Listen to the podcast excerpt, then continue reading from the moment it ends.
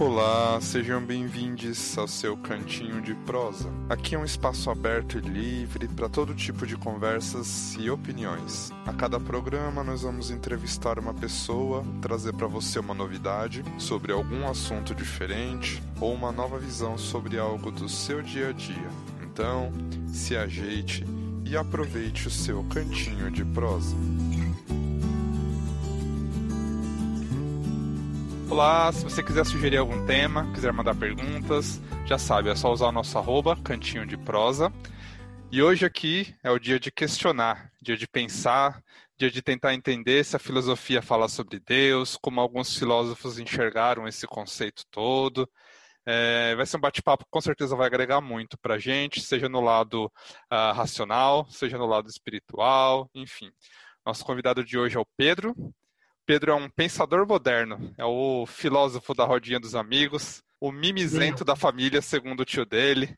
Meu amigo querido, uma pessoa que sabe aliar a inteligência com um coração bonito como ninguém mais. Bem-vindo ao Cantinho de Prosa, Pedro. Obrigado, eu tô tipo, chocado com essa descrição. Como assim? Que descrição é essa? Só Bom, as coisas é... que eu ouvi sobre você, apenas. É, não, isso aí é a fama que Batata tá criando de mim já faz um tempo, né? Que ele fica espalhando como militante, da, da, e tudo que eu quero é ficar discutindo coisas aleatórias. É tipo, é tipo isso. E eu não vou falar que tipo, é, é meu tio que fala que eu sou mimizente, é tipo a minha família, parte mãe, pai e irmã. Porque meu tio a gente não conversa, né? Então tá ótimo. É, então, mas é que a gente sempre coloca a culpa da família no tio, né? É sempre o tio é. que faz isso, mas é o então... tio é a metáfora da família, né? E no caso, eu sou um tio agora, né? Porque minha irmã tem um filho, um sobrinho, então eu sou o tio chato. Bom, Pedro, eu não vou chegar numa altura do programa hoje e perguntar para você ah, o que é Deus. Mentira, claro que eu vou, né? Lógico. Mas assim, vamos começar com alguma coisa básica. O que é filosofia? Tá Quem eram os filósofos? O que é, assim, de maneira geral? É, como é que a gente pode começar, né? Porque assim, o que é filosofia, o que são os filósofos é algo muito assim louco, porque a gente tem muitos, muitos, muitos, muitos, muitos, muitos, muitos filósofos. A gente tem os mais famosinhos, né? Os que são mais mainstream, mais populares, aparecem um pouquinho mais. Então, assim, cabe a pessoa jogar lá e ver qual que é o filósofo que ela vai querer ler. Tem muitos até que ficam mais apagados, porque muito, muitos filósofos que a gente conhece são muito dos europeus, né? Muitos europeus ficam populares e eles começam a aparecer mais. Um que, tipo, geralmente estava muito popular, pelo menos na, na, no que eu encaro, assim, no que eu estou vendo com as pessoas, é o Nietzsche, né? Porque ah, tem, tem todo aquele negócio, ah, aquele texto dele, o Deus está morto, então tá super popular esse, essa, essa as visões de Nietzsche, niilismo, até em, até em série mesmo, né? Se eu, parar para ver coisas que eu estou assistindo, eu vejo muitos trazendo certas questões e tudo não só fala dele. Mas tem muitos filósofos, gente, de todos os tipos. Temos os filósofos clássicos também, Sócrates, Platão. Tem muitos deles. E filosofia é uma, é uma palavra que para muitas pessoas eles vão ter vários significados diferentes, né? Então, eu conheço muita gente que assim que você fala filosofia, a pessoa tá pensando, tipo, ai, mano, aquelas coisas de gente fumada, Aquelas coisas de tipo, ah, só quer questionar as coisas, não quer chegar a conclusão em nada. E apesar de que pode parecer muito assim, quanto mais você estuda, não é bem assim. A, a ideia de filosofia em si é um treino da mente, sabe?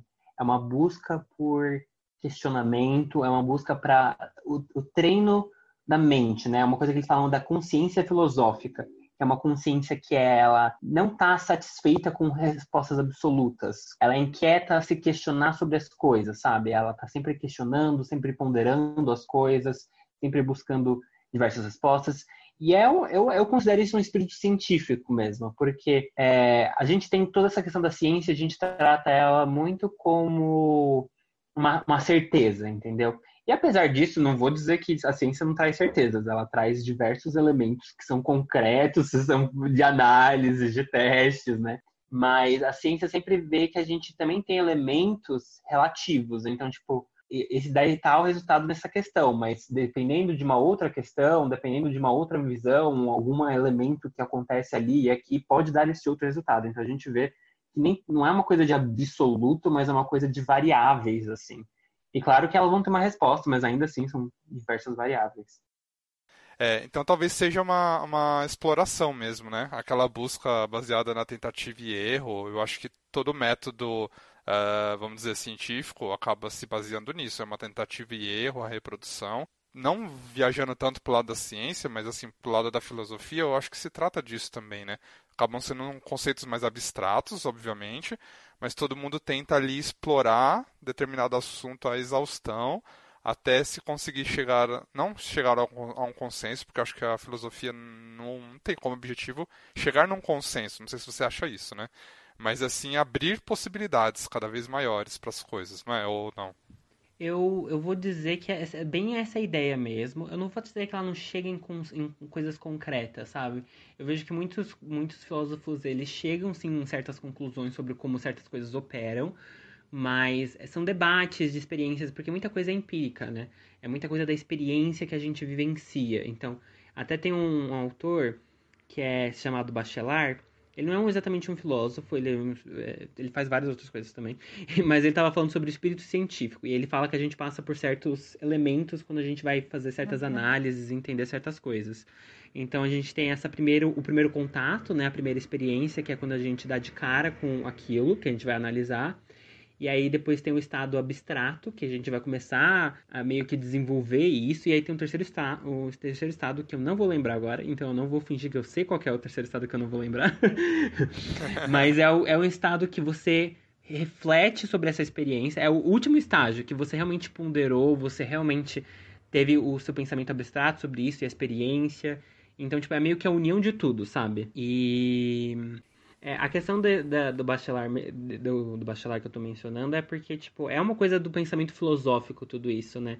É, a gente tá treinando isso, porque a filosofia, eles estão, vamos supor, a gente tá vivendo, e a gente tá passando por essas experiências, e a filosofia vai fazer a gente refletir sobre elas, né? Então, esse espírito científico que ele fala, basicamente, essa ideia do que a filosofia trabalha, né? Da gente tá, a gente vai vivenciar alguma coisa, a gente vai ter a experiência, a gente não vai só aceitar, ah, é isso e é, porque isso me lembra até um livro que eu estava lendo agora recentemente, chamado A Lógica do Cisne Negro. E aí ele dá uma ideia muito legal, que era tipo, a gente, achava, a gente falava que todo cisne era branco. Aí a gente descobre que um cisne é negro. E é isso quebra o nosso mundo, né? Porque a gente está vivenciando, a gente só viu o cisne branco, então a gente acha que só existe cisne branco. A gente nem está pensando, será que existe um cisne negro? E aí ele, a filosofia faz isso, né? A filosofia fala assim, Tá, legal, eu sei que o cisne é branco, mas será que tem outros cisnes? Entendeu? A gente já se pondera em vez de só simplesmente achar que é aquilo. E eu acho que esse é o legal da filosofia, esse questionamento, não achar que tudo é uma certeza, e saber que certezas existem, mas elas precisam ser debatidas ainda assim, e se elas se aplicam a todos os casos, sabe? É, é realmente um pensamento crítico. É, e, e, até a própria raiz, né? Se você for ver desde Aristóteles mesmo, ele já falava que a filosofia serve para explicar o que acontece ao nosso redor, né?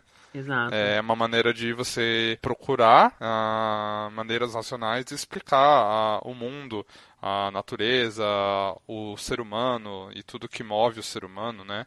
É, nada além disso, né? Filosofia. Pô, acho que por isso que nunca chega em conclusão nenhuma, no fundo, né? Não, e assim, pensa que louco que é que a gente tá mudando muito, né? Imagina as loucuras que eles teriam de pensamento se estivessem hoje aqui. Porque para mim, uma coisa que eu, que eu gosto muito de estudar e que eu sempre fico meio pirado é os impactos tecnológicos na sociedade e na gente. E isso é muito, muito, muito louco, porque mudou muita coisa, faz muita coisa mudar no jeito que a gente pensa, no jeito que a gente interage com as coisas. Então, porque a gente está sempre mudando, imagina o tanto de filosofia que dá para fazer, o tanto de coisa para pensar, refletir, não, termina, né? A gente só produz coisa porque sem pensar no que, que vai afetar e a gente vai ficar pensando pro resto da nossa vida. Quando a gente começa a pensar nesses pensar nesses grandes pensadores, estranha essa frase, né? Mas quando a gente começa a, a, tentar entrar um pouquinho no mundo deles, na cabeça de como eles pensavam, a gente vê que, meu, como é... Eles colocam coisas que a gente já pensa, coisas que a gente já sente sobre o mundo, mas eles conseguem colocar em palavras e teorizar e elaborar uma, todo uma, um raciocínio em cima daquilo. É incrível, né? Tem, teve um agora que... É até porque você vai, você vê uma teoria, e aí depois você, quando você vai envelhecendo, você vai estudando mais, depois você volta a ver a teoria, você olha com outros olhos, né? Eu tava olhando agora de Sócrates, da caverna, né? A alegoria da caverna. E aí, eu tava, tipo, eu sempre tive uma visão que era tipo, ah, as pessoas que não enxergam a verdade e ficam olhando para sombras que são mentiras. E tipo, agora com semiótica eu olho isso de outro jeito, que é a, essa questão da, da dupla realidade que a gente meio que vive. que é a realidade das ideias, né, do espírito, e a realidade primordial, né, a realidade da natureza, das coisas físicas, sabe? E eu fiquei tipo, nossa, cara, outra visão agora que eu tenho dessa, dessa alegoria. Quando a gente começa a olhar isso de um outro ângulo, né, a gente vê quantas facetas pode ter um mesmo raciocínio, né, um, mesmo dito de um filósofo. Você acha que, por exemplo, quando eles estão elaborando todo esse raciocínio, é um processo totalmente mental? Você acha que tem muito assim da intuição mesmo? Porque assim, para mim a filosofia ela parece uma coisa muito racional, né? Assim, uma coisa, uma atividade da mente, um, uma atividade intelectual, mas ela acaba versando, ela acaba falando sobre coisas abstratas, conceitos que não são ali é, físicos, vamos dizer assim. Então uhum. ela não, ela não é, sei lá, em uma certa parte intuitiva também.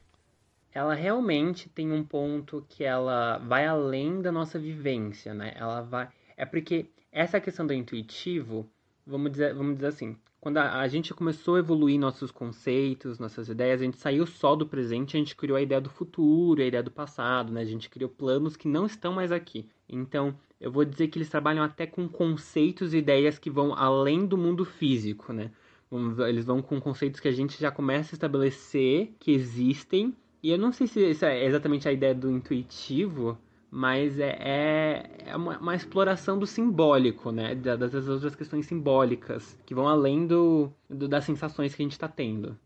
Ah, sim, eu acho que faz sentido, sim, porque eu acho que o intuitivo ele, ele puxa isso, né? Essa ideia do, do abstrato, não sei se abstrato é a palavra certa, mas a ideia do significado que eu dou para determinada ideia. E aí eu elaboro em torno daquilo, né? E muitas vezes aquela ideia está vindo de onde, né? Não é uma vivência, a filosofia, né, como você estava falando agora há pouco, ela versa sobre várias coisas, então não necessariamente é algo que se vivenciou. E sim são possibilidades que podem ou não acontecer e, e é aquela história de quantas cores pode ter o cisne. Não quer dizer que eu tenha já possa ter visto essas cores, mas e se existirem? Então é uma coisa que não vem necessariamente da minha experiência, da minha não, né? Porque eu jamais me suporia um filósofo, mas assim, ela não vem necessariamente da experiência de quem está falando sobre aquilo. Mas por isso talvez que eu remeto a uma coisa intuitiva, porque vem de onde isso, né? É, isso é interessante porque você me lembra uma aula de uma professora minha na faculdade de jornalismo, que ela fala sobre as vozes. No, eu queria lembrar o nome da matéria, olha que péssimo que eu tô hoje. É, mas era basicamente tipo uma aula sobre a reflexão das nossas vozes interiores, como ela colocava que tudo é uma referência, tudo tem referência de alguma coisa que a gente teve de experiência. Então, mesmo a ideia do cisne, por exemplo, a gente, vamos supor, ah, é, é muito do intuitivo dele, dele fazer, pensar que ah, pode existir outro cisne de outra cor. E é, a gente pode até falar que realmente é uma intuição, mas que são essas conexões que o cérebro faz, porque você vai ver, nossa, tudo tem tantas cores diferentes. Será que não pode ter uma outra cor disso? Entendeu? A gente já tá pegando porque a gente já assimilou que tem cores a mais na, no mundo. Então talvez exista uma outra cor disso. Então já pegando essas referências e vai aplicando nas, nessas teorias, né? Então acho que realmente tem um ponto aí da, da, da, intui, da intuição, da, dessas referências que a gente vai pegando, que é um pouco da criatividade, né? E a filosofia também tem isso, da desenvolver o pensamento crítico, que minha, uma professora minha do mestrado falou, que é um pensamento criativo, porque para você ser crítico, você tem que ser criativo. Você tem que estar tá entendendo as referências, você tem que estar tá pegando de onde elas estão saindo, e você tem que pegar as suas referências e, e falar, nossa, legal, ele pegou disso, disso, e o que, que isso me afeta? Como é que eu absorvo isso? Quais são as minhas referências e como é que elas fazem eu ver isso? Então, é um processo extremamente complexo, se a gente parar para analisar. E se não fosse assim, não seria de humanas, seria exatas, né? Seria, né? seria total, total. Como que você acha que a filosofia esbarrou no conceito de Deus. Vamos lá, vamos falar sobre o assunto de hoje. Olha, filosofia sempre esteve muito conectada com, com a questão de espiritualidades, é, com, a, com a questão de Deus, porque se a gente está refletindo sobre nós, sobre a existência, sobre as experiências, como é que a gente não vai refletir sobre Deus e sobre essa questão, né? E vou, vou falar de. Vou, falando de Deus. eu, porque eu, eu tenho certos problemas com, com a palavra, porque para mim, simbolicamente, essa palavra está completamente poluída. Não o Deus, gente, não Deus, mas a palavra, tá? É, remete à religiosidade. Outra, com... outra ideia que a gente vai explorar a fundo nessa uma hora aqui, com certeza, mas eu entendi o que você quer dizer, claro. Completamente. É, tem toda essa questão, né? Mas vamos pensar Deus como vida. E então, tipo, não tem como refletir sobre a existência, propósito e forças maiores, porque a gente vê as coisas acontecendo e, fala, e, a gente pensa como é que essas coisas estão acontecendo, como é que a água vai evaporar e virar aquilo, gente, que força é essa que cria isso? E obviamente a gente tem as explicações científicas, mas pensa nessas épocas antigas, eles olhando isso, é divino, né? É, essa, esses elementos da natureza são completamente divinos e a gente já começa a assimilar essa, essa coisa de Deus. E mesmo que a gente tenha explicação científica, deixa de ser divino essas experiências. E, na minha visão, quanto mais eu estudo, quanto mais eu leio, mais essa, essas relações e conexões são divinas. E, e é por isso que, para mim, eu vou chegar nesse ponto que eu até comentei com você, que para mim o meu o Deus que eu gosto de acreditar, no qual eu acredito, é o Deus do filósofo Spinoza, que é o, o Deus que é a natureza, né? Que ele fala que para ele, ele foi uma das primeiras pessoas que colocou ele foi até criticado pra caracas pela religião, pela religião pelas religiões, né? Indo mais pelo cristianismo, por causa que o deus dele é muito diferente do, do outro dos deuses que as pessoas colocam, né? Muita gente coloca a, a, ideia de um deus uma personificação, né? Como se fosse uma pessoa. Então, quando você fala, a gente fala Deus, tem até esse nível, é, essa imagem simbólica nossa que é tá muito presa a, o conceito da sociedade, né? Então você fala Deus, você imagina esse homem barbudo, vestindo um manto branco, assim, né? Com aquela luz, tipo, ah... e aí você fica, tipo, para muitas pessoas não é assim, né? A gente coloca uma pessoa ali nessa ideia de Deus. E Spinoza não colocou uma pessoa. Ele coloca como essa força da natureza. E, e não é que é, ah, as árvores são Deus. Não, não é isso. Para o Spinoza, Deus é a causa eminente, é tipo a força das, das coisas, a conexão, tudo que está acontecendo. E não é uma coisa externa, ele está fora disso, ele está em tudo. E não é porque ele está em tudo que a gente é Deus, mas que ele está nessas forças, nessas conexões, nesses fenômenos. Então é meio que tudo está em Deus, tudo se vive e se movimenta com Deus. É, é meio que isso que a gente vive nessa ideia, tudo que é divino, tudo que a gente está experienciando é Deus em si, sabe? Então, olha que profundo isso, né? E que como a, a, a gente pode ver que a filosofia está meio que atribuído a toda essa questão da espiritualidade, porque a gente tem que refletir sobre esses elementos da natureza que são muito mágicos, assim, a gente pode falar, mesmo que tenha toda a explicação para por como funciona, não deixa de ser mágico. Não, é verdade. E eu, eu acho que né, não só Spinoza, como bem antes disso, Platão já tinha dito né, que existe um laço é, entre Deus e o universo, né, que as duas coisas são uma realidade integrada. É, você acha que dar esses outros nomes, assim, falar de universo, de vida, de natureza, é a mesma coisa que falar de Deus? Porque a minha visão de Deus vai muito mais vai muito mais ao encontro disso desse conceito de Spinoza de Platão também de que é tudo do que aquela figura religiosa punitiva né etc é, mas para você você acha que falar ah, a natureza a vida o universo sabe como a gente ouve às vezes? É a mesma coisa que falar Deus não para mim totalmente. Eu acho que totalmente assim é, porque é, é, são coisas que existem numa harmonia e num ritmo, e elas, do jeito que elas se conectam umas com as outras, é muito louco se você parar pra pensar, né? A, a natureza tem esse ecossistema que funciona, então, esse, esse animal que consome esse outro animal e que produz tal coisa para a flor, que a flor cresce, que conecta com a árvore, que conecta com a raiz, que conecta com aquilo, com aquilo, com aquilo. É, é uma, uma rede de conexões tão absurda e mágica e não tem, para mim, é, eu vejo isso e eu fico tipo, gente, não tem como não achar, sabe? Pra, mim é, é muito forte isso. E essa própria ideia que você está citando de, de as coisas estarem interconectadas, etc., é o que primeiramente se começou a chamar de Deus, né? E eu não estou nem falando de religiões ah, judaico-cristãs e o que veio daí para frente, né? Mas lá do, dos homens primitivos, da, do paganismo, etc., os deuses deles eram justamente essas representações das forças da natureza, né? O que, o que acontecia ao redor deles, o que mantinha, né? Era a força mantenedora ali da vida, né? do que acontecia uhum. ao redor. E as primeiras explicações desde Aristóteles mesmo já falava que não tem como existir um efeito sem uma causa, né? Sem nada Sim. movendo aquilo, não tem como acontecer alguma coisa.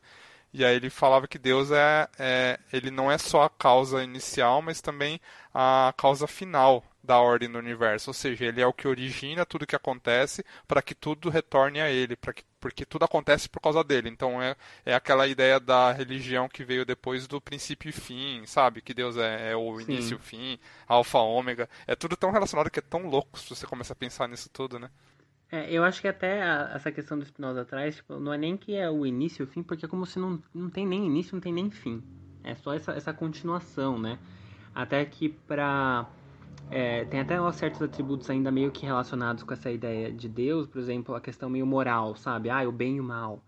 E aí, para ele não existe nem isso, sabe? Não existe bem e o mal, existe só as coisas que afetam e que se conectam, sabe? Eu, eu, eu acho que esse que é o legal, porque assim, a gente tem até vendo as linhas de raciocínio sobre espiritualidade que vão se avançando, né? Tipo, com, conforme o tempo. Então, mesmo essa época de Platão, é, eles ainda tinham uma visão de Deus, mesmo que esteja ah, conectado com todas essas forças, eles ainda tinham uma questão sobre o trazer energias positivas e negativas, e depois a gente vai mudando isso. E hoje tá muito louco, né? Porque hoje a gente vê uma, uma era de, de falar sobre Deus, essas coisas, que é muito desconexo Desconecto. Não, desconecto não. Desconecto não existe essa palavra. Pode cortar essa parte. é muito desconexo da, da religião, né? A gente consegue falar sobre Deus e espírito e nossas espiritualidades, mas sem necessariamente ter uma religião. Então são umas evoluções muito loucas que a gente anda passando. E você acha que religião é um tipo de filosofia? Agora eu peguei pesado, né? Mas enfim.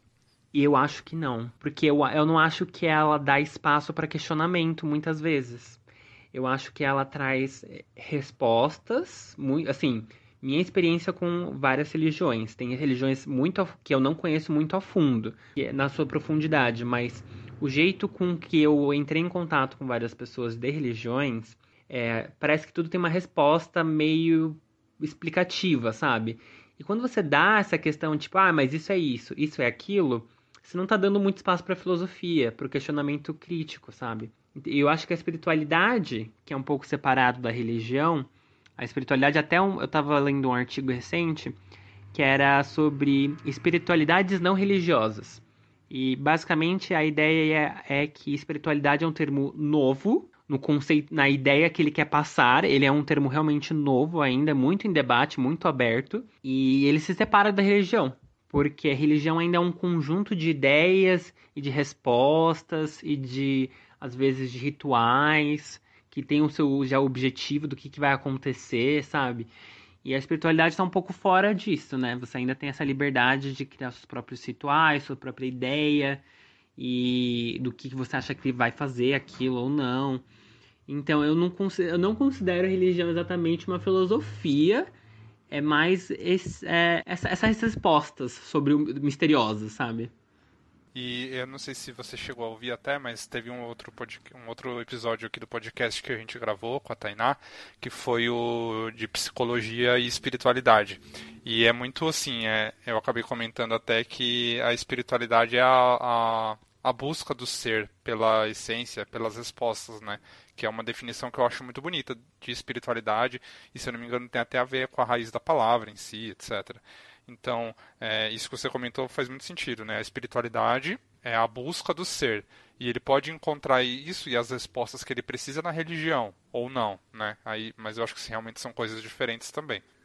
Então, é, essa questão, eu acho que quando você busca por, pelo ser, por você, pela sua subjetividade, é uma busca por Deus, assim, é uma busca pelo espírito. Porque assim, eu acho que não tem como desconectar isso, sabe? Porque quando você está buscando você, você está buscando sua conexão com o mundo, seu, seu entendimento disso. E é todo esse propósito divino seu, sabe? Então, e você pode dar o nome que for, mas no fim você pode usar o nome Deus, né? Exato, você pode usar o nome Deus para isso, se você quiser. E até que é legal porque tem vários exemplos até em produções que a gente tem sobre isso. Por exemplo, para quem assiste Westworld, a, a primeira temporada ela fala. São, tem um parque. Gente, eu vou explicar rapidamente a plot, tá? São robôs num parque E aí as pessoas muito ricas vão lá e fazem o que quiser com os robôs. E é bem triste e muito legal. e aí os robôs começam a ganhar consciência. E tem no final da, da temporada tem uma análise do quadro do Da Vinci. Que é, é, do, da, é do Da Vinci, aquele quadro de, da, da concepção do homem, que é do, da criação, né? Quando Deus está criando o homem. E ali eles fazem uma interpretação daquele quadro. Que se você olhar onde está Deus, tem uma forma atrás que é o cérebro, que é como se fosse o cérebro humano. E aí eles falam que Deus, você encontra Deus quando você encontra a sua liberdade, a sua consciência. E a consciência da, da existência, a consciência das suas ações é a sua liberdade. E aí e ele faz os robôs passarem por essa jornada para buscar a liberdade da consciência deles né? Que para ele é encontrar Deus. Então, cara, muito incrível. Né? É, gente. Sensacional. É, foi, foi fantástica essa cena, essa interpretação, que Deus vive na nossa consciência, na nossa liberdade, e essa liberdade só vem com um, com um pensamento crítico mesmo, porque a gente pode fazer muitas coisas, mas se a gente não tiver consciência do porquê estamos fazendo, o que está levando a gente a fazer isso, a gente não está livre de verdade. Então a gente está meio que desconexo de Deus e desconexo da natureza porque a gente precisa. A, o conhecimento e a compreensão é a liberdade, porque é a consciência, né? A consciência é, o, é entender o que está acontecendo. Qual que é essa série? Desculpa. Westworld. Vou até colocar de indicação, mesmo que você não iria indicar, já vou deixar no episódio, porque aí fica por escrito aqui.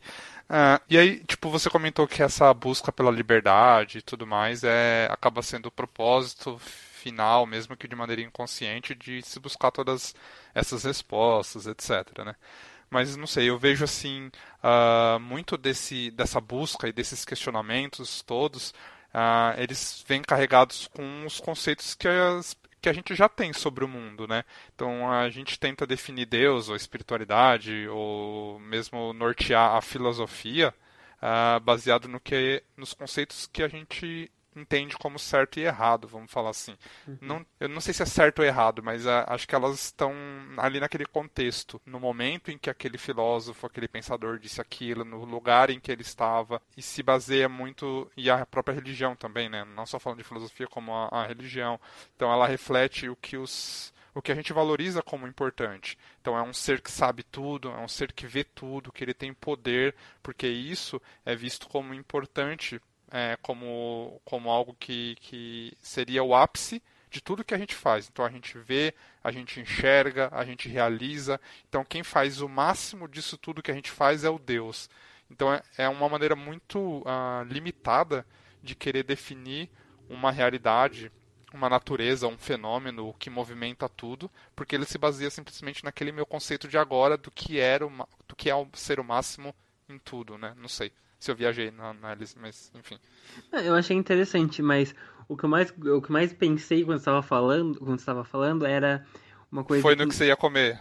Não, apesar de que fome, mas não. É, quando estava falando da, até do certo, do errado, da, da, da gente pegar essa definição, é, até nessa questão desse artigo que eu estava falando, das espiritualidades não religiosas, tem uma coisa que ele fala que é muito, que é muito legal, que é conceitos nunca são cópias exatas da realidade a gente tenta fazer essa construção, né, do, do que, que a gente está da, da experiência da, daquele elemento e a gente tenta trazer isso para uma forma linguística, né, para uma, para uma palavra.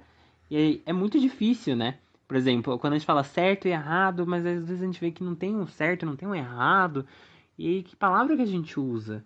A, a, a gente está tentando comunicar ideias ainda que são muito difíceis, né? A gente não tem um, o nosso, o nosso vocabulário também não foi super desenvolvido, pensando em como se pronunciar. E a gente tá até numa fase da vida que, mano, como é que as palavras novas vão surgir, sabe? É difícil colocar palavras novas, porque precisa de toda uma aprovação.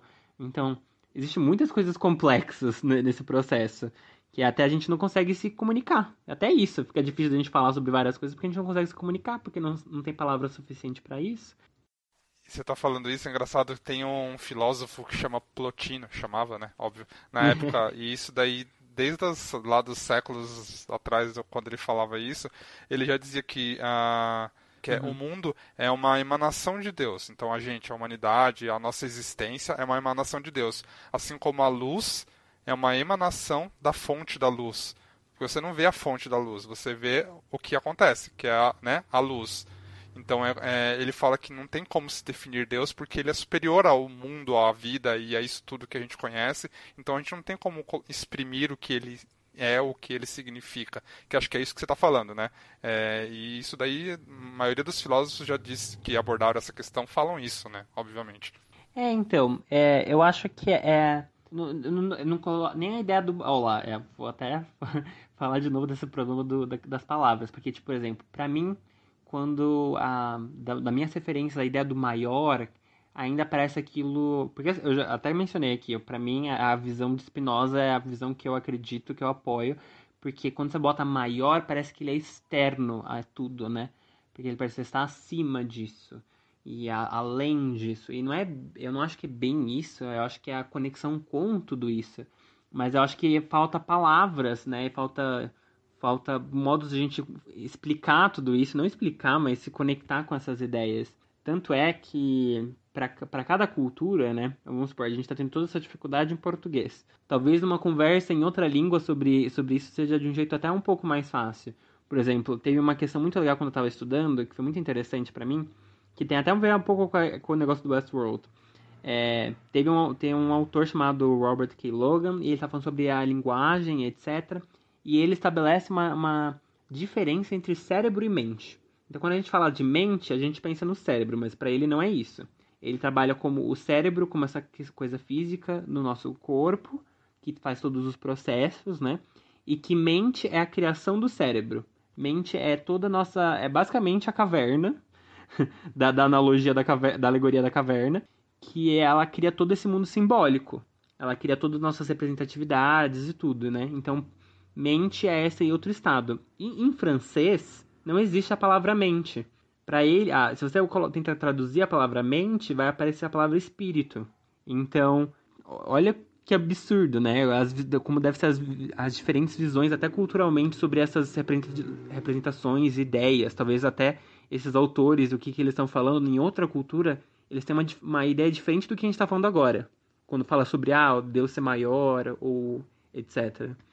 Não, totalmente. E a gente não. Eu acho que, assim, primeiro que quando a gente está tentando aqui exprimir uma ideia que a gente já tem na cabeça, a gente não consegue colocar em palavras. Imagina alguém que já teve essa dificuldade, com, por mais que seja um filósofo, que tem toda essa capacidade linguística, etc., de se expressar e de raciocinar. E aí ele coloca aquela palavra, aquela palavra é traduzida, passa pelos séculos e chega pra gente com uma outra carga, um outro significado. E às vezes a gente está analisando uma coisa que ele disse X e a gente já está falando C, né? Não tem nada é, a ver mais com o que ele disse. Telefone sem fio, total. É, é o telefone sem fio das décadas, das ideias.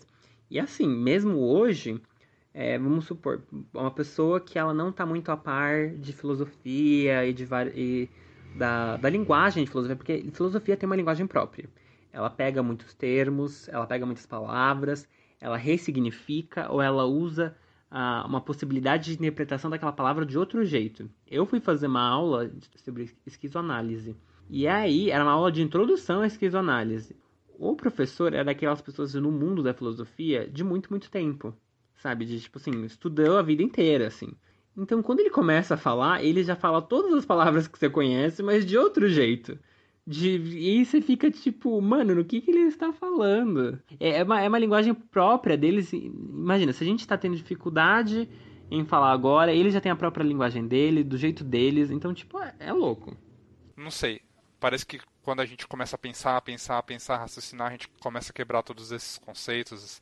Você acha que isso é um caminho para a gente não pra gente, né? Mas eu digo assim, é um caminho para se tornar ateu, que quando você questiona demais, você vê que não tem muito sentido em tudo isso que acontece, ou é o contrário, quanto mais a gente questiona, mais a gente está explorando a espiritualidade, vamos falar assim. Não sei se, se é a pergunta certa, mas é isso que eu quis dizer. Não, eu entendi, eu entendi, porque tem muito essa visão, né? As pessoas falam, acham que ir para o caminho da ciência, para o caminho científico, você está você vai, você vai ver que esse negócio de Deus é besteira, que você vai se afastar dessa espiritualidade, você vai ficar preso no niilismo e nessa. Esse, não vale a pena, sabe? E eu acho que isso vai depender muito da pessoa e de como ela vai encarar o conhecimento. Eu acho que é fundamental é, ter esse pensamento crítico, questionar, fazer isso. E eu acho que são fases, fases do questionamento. Eu, quando comecei a entrar no mundo de pesquisar coisas, no mundo acadêmico, de estudar semiótica, estudar pedagogia, eu comecei, eu entrei, sim, nessa fase de falar, ai, mano, esse negócio de Deus é besteira. Entrei. E aí eu fui estudando mais. Esse, estudar é aquele processo que não é um fim, você não estuda e acabou. Estudar você vai estudar para sempre. E para todo, todo sempre. E vai refletir também para sempre e voltar a refletir coisas antigas. E agora eu encaro com muito mais. É, eu vou dizer com amor pelas coisas, sabe? Eu, eu olho com muito mais a. É, essa visão de. Eu vejo como me ajudou a crescer e como as coisas têm, têm sim um valor. E quando você vê que tem um valor, acho que você começa a acreditar mais e se conecta mais com a sua espiritualidade. Porque você também entende que a espiritualidade não é essa coisa do misticismo e do só do esotérico. Ela tem uma coisa do ser, do você. E você não é nada esotérico, né? Entendeu? Tipo, você é um ser, você tá aqui, você tá se vendo, né? E apesar de você ter coisas mais complexas que nem você tá entendendo e muitas pessoas ainda não estão entendendo, você começa a refletir melhor sobre isso e você de um certo jeito se entende inconscientemente. Então eu acho que você vai realmente se conectando mais do que se afastando. Mas ainda assim vai depender muito sobre como a pessoa realmente encara esses estudos e o conhecimento. Eu acho que se a pessoa quiser realmente só ficar naquele conhecimento que questiona critica a ponto de negar, eu acho que ela realmente pode ficar ateu. Mas eu acho que se ela começa a encarar com um valor diferente o conhecimento, ela pode se conectar mais com a espiritualidade. Não sei se ficou claro a minha é, resposta. Não, ficou e faz todo sentido, né? É, mesmo o Pasteur, é, não sei nem se essa frase é verdadeira ou se é aquelas coisas que acabam virando, repetem tanto que vira verdade, sabe? Uhum. Mas aquela frase que, ah, um pouco de ciência afasta a gente de Deus. E muita ciência, quando mais se estuda, a gente se aproxima dele de novo, né? Com certeza, e, é. E é exatamente isso que você está falando. Nem sei se essa frase é verdadeira, mas é, ela sempre foi atribuída a Pasteur, e acho que não só na ciência, como na filosofia também, né? É, eu, eu concordo 100% com essa palavra. Até porque é, tem uma coisa que em pedagogia, é, até meio pedagogia, meio semiótica, né? Que a gente está tá, tá debatendo. Que é o problema da gente achar que o conhecimento ele é linear. Que a gente vai estudar ciência, a gente vai estudar as coisas. E se você colocar, por exemplo, no Google agora, Google Imagens, que é a maior fonte do nosso imaginário da sociedade, né? Você coloca lá educação. Vai aparecer aquela linda imagem da criança escalando livros, sabe? Tipo, você dá um passinho aqui, dois livros você já dá um passinho a mais, como se fosse completamente linear. Você vai ler e você vai ficar sábio. E não é necessariamente isso, né? Não adianta você só ler, você estudar e você achar que é, é isso, tá feito meu trabalho, eu sou um gênio agora, eu, eu, eu subi a escada do conhecimento e do poder, sabe? Porque não é bem assim. A gente tem vários relatos e histórias de pessoas que usam conhecimento do jeito mais distorcido possível, né? Quem conhece o caso de incéis, que são o, homens brancos que geralmente estão alguma frustração sexual eles usam várias teorias da, da evolução, alguns filósofos até para falar como eles são seres assim excluídos, sabe? Porque eles não têm as coisas deles. Então, tipo, dá para ver que as pessoas estudam e mesmo assim elas usam de forma completamente despotencializadora é, esses estudos para agregar, é, não, não para agregar, né, pra, mas para colocar esses valores que não valorizam a vida. Então é isso é muito louco de achar que é só lendo, só estudando você vai caminhar para isso. E isso meio que trava, eu acho que a gente, né? Eu acho que fecha a nossa mente, porque aí a gente começa a achar que não, mas eu sei isso, isso é isso e acabou. E aí você não está se dando o trabalho do pensamento crítico, né? E é por isso que eu sou, eu sou meio. Como é que é? As pessoas falam que eu sou meio chato, né? porque eu sempre vou querer trazer pontuações e, e e não num jeito exagerado, né? Porque tem os dois extremos. Tem o, ah, não, isso é isso, e tem aquela pessoa que tudo ela quer pontuar, mas de um jeito tão absurdo, extremo, que você fica, não, mas e se a galinha, na verdade, fizesse isso? Tipo, você fica, gente, calma, né? É, a crítica é criativa, mas até um certo ponto. Ela tem que ainda ser baseada num certo, numa certa construção de razão e lógica. Que você falando isso me vem muito. Eu não sei se foi uma associação errada, mas me vem muito a religião, que ao mesmo tempo em que ela deixa muito quadrado a forma de pensar, ela traz a resposta, ela também versa sobre umas coisas uh, Ah, vamos falar assim, ah, Deus criou o mundo em sete dias, pegou a costela do homem, criou a mulher, sabe? Umas coisas realmente Sim. absurdas de se falar e leva isso como uma verdade absoluta, né? E aí não existe uma, uma, é, não existe uma construção de uma ideia que poderia agregar em volta disso. É a verdade, é isso, e, a, e você tem que acreditar, por mais absurdo que seja. Tem lá uh, Adão e Eva, eles têm dois filhos, Abel e Caim. E aí como o mundo continuou? Né? Exato. Como Não, se assim... reproduziu depois disso. Então, é, são algumas coisas que são ditas como verdade e simplesmente tem que ser aceitas. E realmente, isso que você falou, para mim, remeteu muito à religião. Não sei. É, não, e assim, eu vou até ir mais saindo da religião. Vou para pessoas que eu, tipo, já encontrei na vida, pessoas de, de estudo, pessoas em mestrados, doutorados e não sei o que, e como eles lidam com certos conhecimentos de um jeito que eu fico meio perplexo. Que é, tipo, falar, ah, não, esse estudo é baboseira. Ah, não, isso ali, isso aí é, isso é besta, isso é bobo, sabe? Ah, isso é idiota. Cara, sabe, nunca considere algo idiota, porque você tá cortando toda essa possibilidade de um trabalho de, de, de questionar, sabe? Mesmo você pode até ver que aquilo tem uma certa vamos falar na pior das palavras, tá? É raso, é mais raso aquilo, a questão simbólica que aquilo traz é mais leve, mas não quer dizer que ela falta um objetivo, que ela não tem um poder de análise sobre isso, sabe? Vou até falar uma coisa que eu tava refletindo aqui. Eu tava assistindo um show no Netflix chamado O Chão é Lava.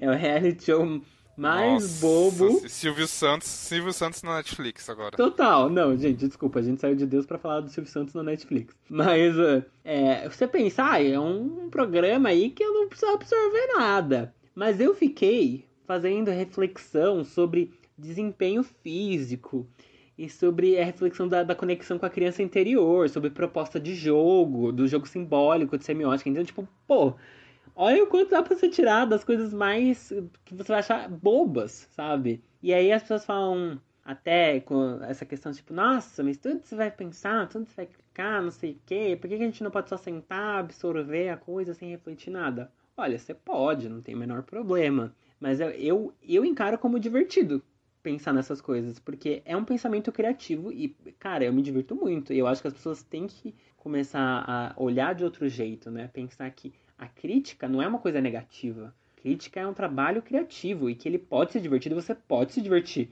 Não é porque você está refletindo ou desconstruindo algo que você odiou, sabe? Eu tive até uma discussão sobre isso quando eu estava fazendo análise de filme. A pessoa fala, ai, você critica tudo. Você não consegue aproveitar as coisas. Mas é, é um jeito de aproveitar. É, tipo, eu gostei do filme, achei coisas, umas coisas meio erradas, assim, ou uma, ou, a palavra errada, né? Mas achei umas ideias meio sem noção. Achei umas coisas legais, mas não é porque eu vi esses pontos que eu não achei legal ou que eu achei que foi mal construído que eu não gostei do filme, sabe? É, são várias diversões, são vários propósitos. Deixa, eu tinha eu, tinha feito uma pergunta para aqui e acho que você acabou de responder, mas hum. eu queria saber se você acha que tentar definir Deus é contraproducente ou é necessário? É uma coisa que a gente nunca vai chegar num, num conceito.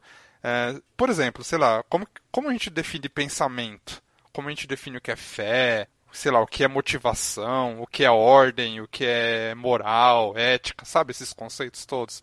Ah, você acha que é, é, é, ficar dando volta no próprio rabo, isso tudo? Ou você acha que são raciocínios importantes para a gente se entender como seres humanos e evoluir o pensamento? Não sei. Eu acho que essa pergunta mostra o limbo que a gente vive, né? Eu acho que são, são os dois extremos. Se a gente para e define e a gente fala que é isso, a gente está naquele extremo que a gente tudo é explicável, tudo é fácil, compreensível, é isso, isso, isso e aquilo. Se a gente não fala, se eu falar que definir é inútil e que não sei o que, tudo é relativo, a gente fica naquele relativismo absurdo que a pessoa vai e, e para nada precisa de explicação, né?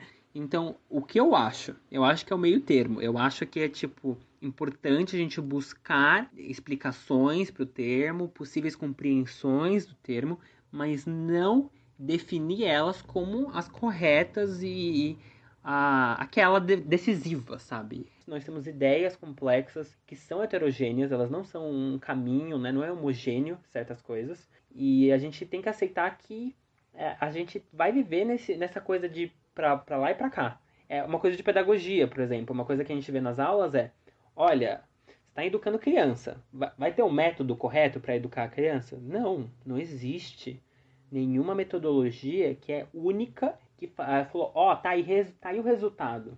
É assim que você educa a criança, acabou, não precisa mais questionar, tá bom? Não, a coisa que a pedagogia fala, ó, existe todos esses estudos, existe todas essas metodologias. O que você vai fazer é entender que cada ser é um ser e você vai ver o que você precisa fazer e adaptar o que precisa adaptar.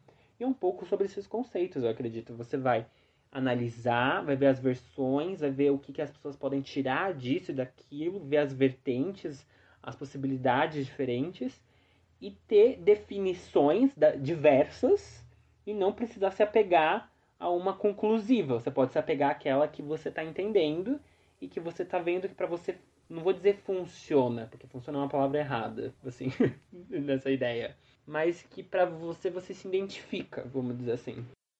Sim, porque é, sai dessa ideia linear que você comentou lá atrás, né? É, e também dessa forma de pensar, é, vamos falar, vai, judaico-cristã de novo, de certo, errado, bem e mal, né?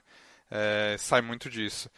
É, eu, eu ia. Você estava falando isso tudo, eu tinha até pesquisado um pouquinho sobre Descartes, porque eu acho que ele ele, Descartes e Spinoza trazem muito dessa conexão, né, que a gente está falando aqui no episódio todo. E ele falava que a única coisa impossível de se questionar na vida é o pensamento.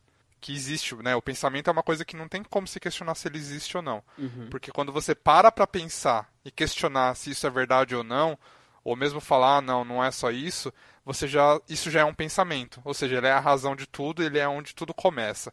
E aí veio lá aquela frase dele, penso, logo existo, né? E é uhum. é, é muito interessante como a gente começa, às vezes, a criar conceitos e, interessante não, né? Acho que é como o ser humano funciona.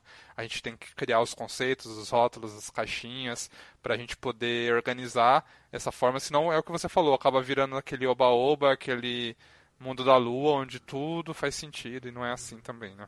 É, é eu acho até que a gente como a gente vê que a gente é limitado, né? A gente quer limitar as coisas também, mesmo que elas não sejam assim eu acho que aí tem, assim, quanto mais a gente avança, mais a gente quer delimitar as coisas, porque é uma, uma coisa meio capitalista, né? Tipo, se a gente define algo, a gente consegue prever aquilo, a gente consegue entender o que, que vai acontecer daquilo, a gente como vai reagir.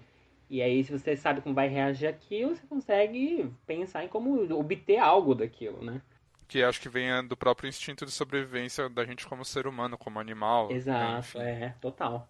Bom, a gente está chegando meio que ao fim. Eu vou fazer mais duas perguntinhas para a gente não estourar no tempo, então. Uhum. E a gente poder passar para a segunda parte, então. Porque se deixar, a gente fica a noite inteira. Se eu tivesse uma taça de vinho aqui, então, já Nossa, era, né, Pedro? Se eu tivesse uma taça de vinho, eu estaria loucaço. Eu ia sair umas coisas que eu nem tenho certeza se eu aprovaria.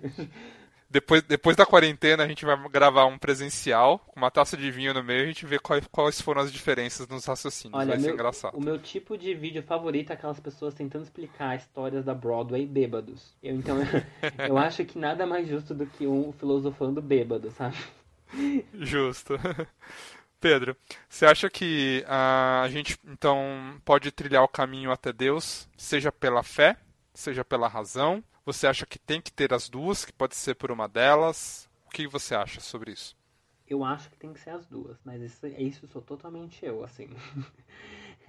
eu acho muito mais interessante quando você não se apega a explicações fixas de religião, mas você se permite pegar tudo que a religião traz e você traz estudos e mistura um pouco dos dois para tentar conversar, sabe?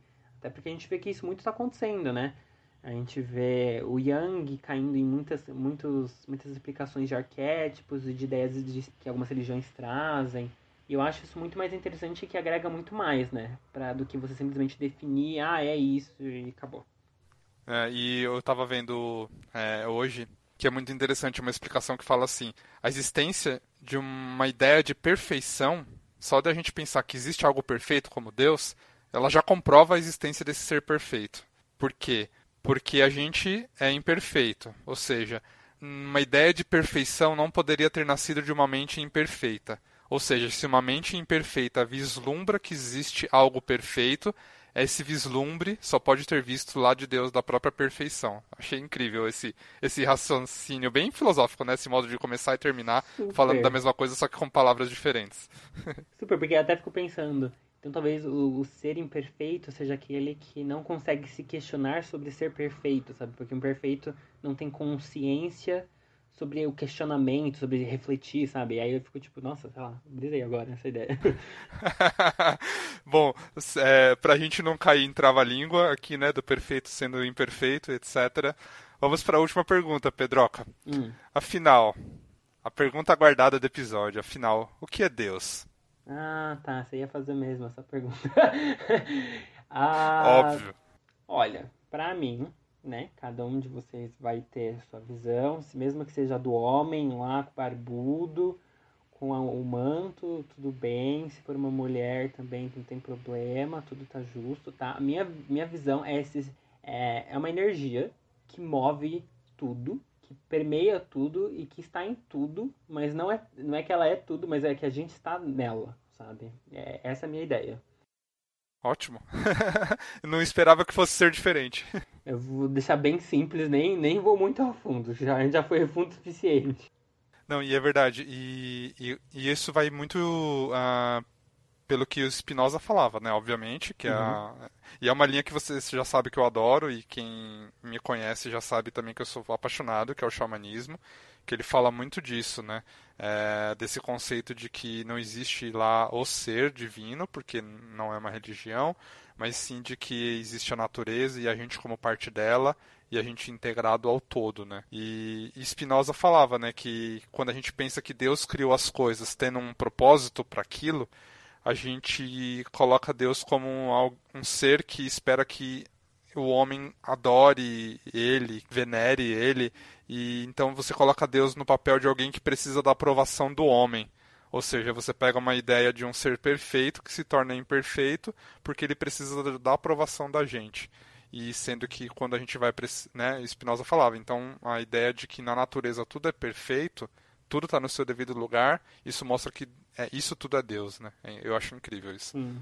É, então, maravilhoso. Não tem como não amar ele, né? Bom, Uh, depois de falar durante uma hora sobre esse conceito e não chegar a conclusões, porque afinal não é a gente que iria chegar numa conclusão depois de milênios sendo filosofados sobre, uh, a gente vai para a segunda parte do programa então, Pedro. Nessa segunda parte, uh, depois de todas as, as 413 perguntas que eu te fiz, é a sua vez de fazer uma pergunta para mim e sobre este ou qualquer tema e vamos lá, capricha, porque eu te coloquei em, em alguns apuros hoje. é, então, eu fiquei muito pensando na pergunta que eu iria fazer para você. Eu fiquei pensando, eu quero fazer algo ser sobre mim ou eu quero fazer uma pergunta muito nojenta para botar o Léo naquele, naquele termo idiota em panos quentes? Qual é um elemento da espiritualidade que você não gosta, que toda vez que você vê ocorrendo você fica, não, gente, isso não dá. Da espiritualidade, eu acho que às vezes onde pega ali o, o para mim, onde pega o meu calo é quando a espiritualidade começa a entrar em dogmas, né, em ritualismo.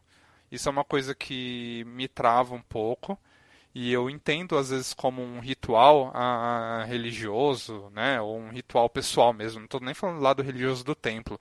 Às vezes a pessoa lá que está em casa, ela gosta de acender uma vela, ou mesmo aquela coisa de fazer aquela oração pronta, funciona para a pessoa porque é a maneira dela se acalmar, dela às vezes se centrar de novo e de se entender, de, sei lá, colocar, acalmar um pouco as emoções, é tudo isso, né, para que se pode funcionar.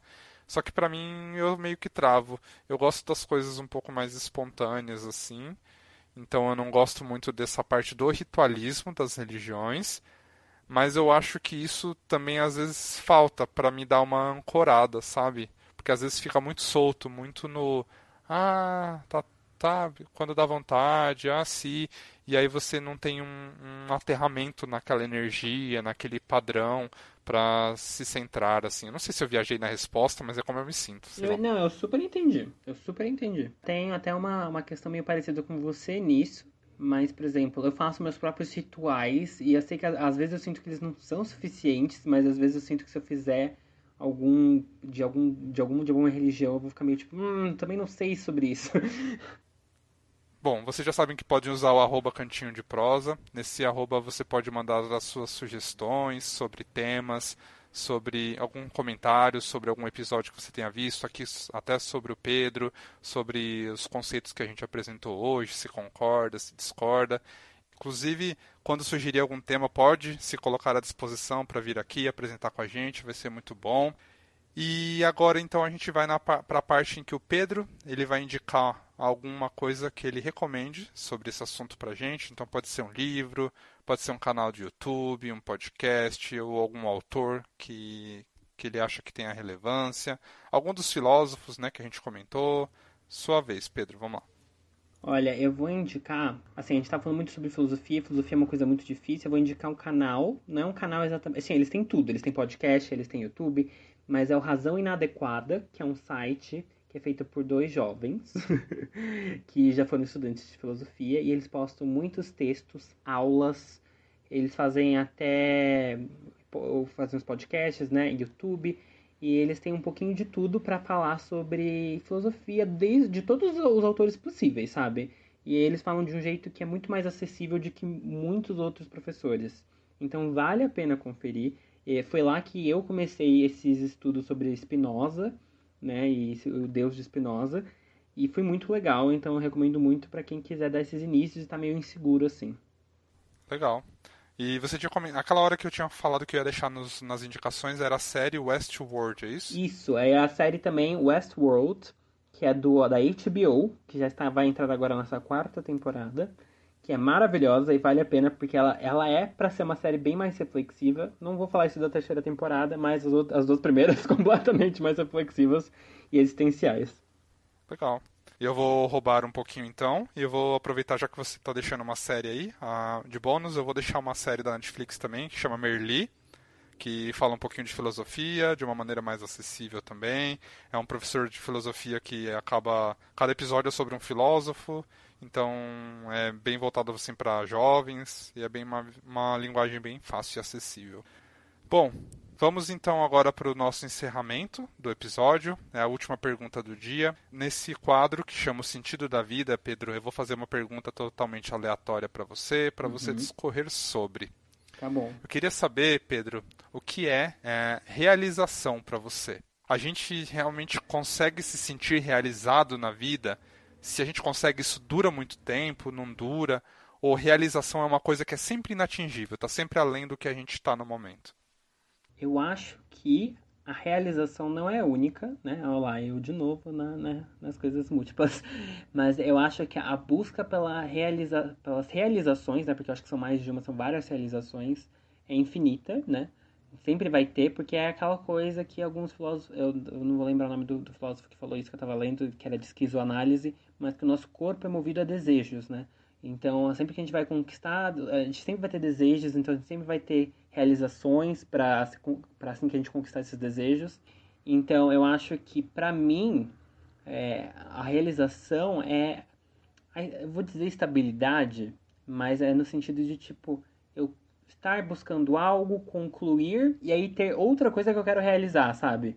É, esse, esse processo contínuo, acho que para mim é, é, é, essa, essa é a minha realização. Eu, eu consegui re realizar coisas que eu quero realizar e ainda ver que eu quero realizar mais coisas. É a escadinha, né? O degrau atrás do degrau, mais ou menos isso. Ah, não vamos falar escadinha, que escadinha é linear. vamos falar. boa, boa. Aquela pessoa muito chata, gente, desculpa. Mas eu acho que seria, sei lá, uma árvore mesmo. Eu gosto da ideia de árvore porque são muitos galhos. É, às vezes é realização do lado de outra realização, entendeu? E aí vai para mais uma, uma outra negócio que é conectado com aquela outra realização que você fez. Entendeu? Então eu imagino meio assim, galhos de árvores. Sensacional. Não, não teria como ser melhor essa definição. Realmente muito bom. Então acho que a gente não poderia terminar de uma forma melhor, né? É, acho que esse conceito dessa árvore aí e realmente deixa a pensar nessa linearidade da vida. E obrigado, então, Pedro, pelo seu tempo, obrigado pelas ideias, pelas viagens, pelas filosofias. E espero que a gente possa voltar num próximo episódio para falar sobre sua especialidade, a semiótica. ah, é, ponto semiótica, né? Aqueles papos que já fica, nossa, é mesmo. Mas eu que agradeço o convite, fiquei muito feliz de vir participar, adoro participar de coisas com você. E ficarei muito feliz em voltar e falar de semiótica sim, de pedagogia, do que você quiser falar. Muito obrigado, Pedro. Aquele abraço, aquele beijo no coração e fique com Deus, onde quer que ele esteja. Beijos, obrigado, Léo. obrigado.